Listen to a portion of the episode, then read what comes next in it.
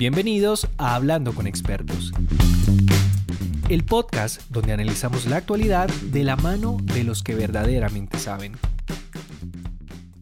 He escuchado varios reportes, he leído varias noticias donde dicen que Zoom, que es una aplicación que le permite a las personas poder comunicarse, algo así como Skype o Hangouts o las videollamadas de WhatsApp, para que lo entiendan por si usted acaso no conoce Zoom, eh, pues también tiene ciertos riesgos en materia de seguridad cuando hablamos eh, de la privacidad de las personas. Eh, usted como experto en seguridad informática, ¿qué tiene que decir acerca de Zoom?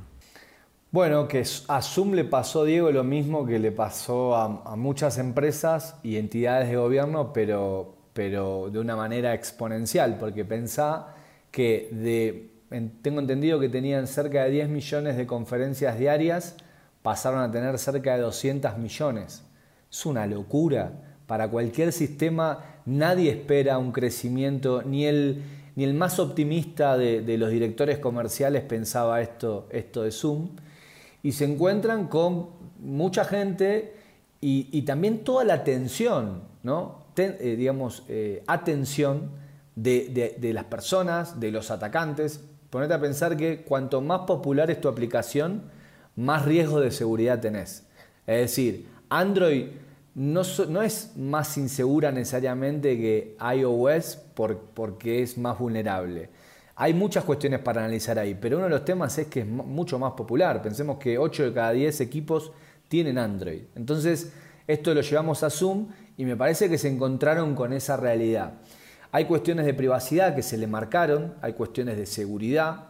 Ellos manifestaron que están trabajando y que en las próximas versiones de acá a, a seguramente 60, 90 días van a terminar de solucionar los temas de fondo de seguridad pero hay cuestiones de privacidad que tenían que ver con, por ejemplo, cuando te logueabas a Zoom con la aplicación de, Facebook, cuando te validabas, eh, ahí, ahí también parecía eh, ser que recibí información Facebook de Zoom de los usuarios, entonces eh, eso era un tema de privacidad delicado. Y otras cuestiones que van más por el lado de la configuración y de las medidas del propio usuario que de la empresa. Pero bueno, la empresa también se encontró con malas experiencias. Por ejemplo, que los usuarios comparten el link y no le colocan eh, ni un ID ni una contraseña. Es decir, en realidad no le colocan la contraseña para autenticarse, entonces vos entrabas directamente. O de repente no activaban la sala de espera. La sala de espera es una opción que te da eh, Zoom, en donde todos ingresan, pero hasta ahí. Quien da el ok definitivo para entrar es el anfitrión. Entonces, por ejemplo, la otra vez yo armé una reunión, eh, también fue una reunión más de, más de amigos, pero, pero en la reunión, eh, cuando empecé a ver, había conectado un Galaxy que no sabía quién era. Y, hasta pregunté eh, quién era, digamos, por, por, por chat, y hasta que no me di cuenta quién era, no lo dejé entrar. Bueno, esas son medidas eh, también que hay que ir tomando. Después también limitar la posibilidad de que el otro comparta su escritorio. Eso también para, te puede ayudar para no tener una mala experiencia o que no se comparte información confidencial o, privada. Eh, eso serían más o menos las cuestiones más importantes a nivel seguridad que quedan más del lado nuestro, ¿no? Este, en el momento de armar una reunión por Zoom.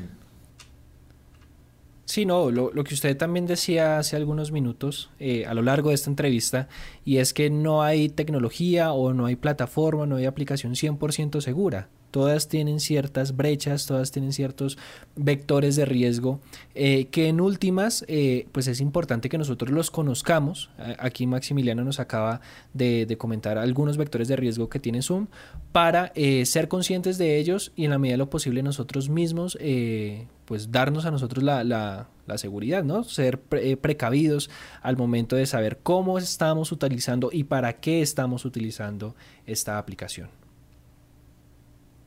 Sí, y de hecho, Diego, esto sorprendió lo de Zoom a, tal punto a todos que si vos te fijabas en el cuadrante de Gartner de estas aplicaciones, cómo estaba Zoom en Gartner, estaba como líder, es decir, arriba a la derecha, que para que la gente entienda, es el lugar en donde Gartner posiciona a las mejores compañías en, el tema que está analizando en ese momento.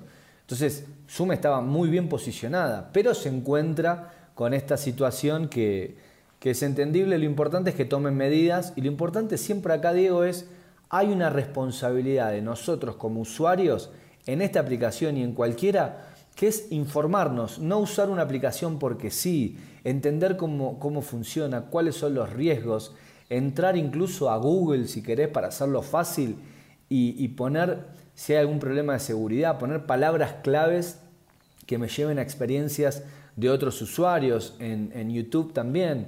Eh, creo que, ¿qué pasa con todo esto? Digo, ¿cuál, ¿qué cosas positivas veo? Que mucha gente que no estaba tan cerca de la tecnología hoy se acerca. Mucha gente que jamás hubiese utilizado Zoom hoy lo tiene instalado en el celular y le tiene menos miedo a la tecnología. Entonces creo que en la medida que todos nos involucremos más, vamos a tener más idea de los riesgos y estas cosas van a, van a pasar menos. Pero depende mucho de nosotros, más ahora donde la tecnología es tan importante, ¿no? Este fue un capítulo más de Hablando con Expertos. Mi nombre es Diego Ojeda y me gustaría que me siguieras en mis redes sociales, donde encontrarás contenido interesante sobre las investigaciones que hago como periodista. En Twitter como arroba Diego Ojeda 95 y en Instagram como Diego Ojeda Soy. Nos escuchamos en un próximo capítulo.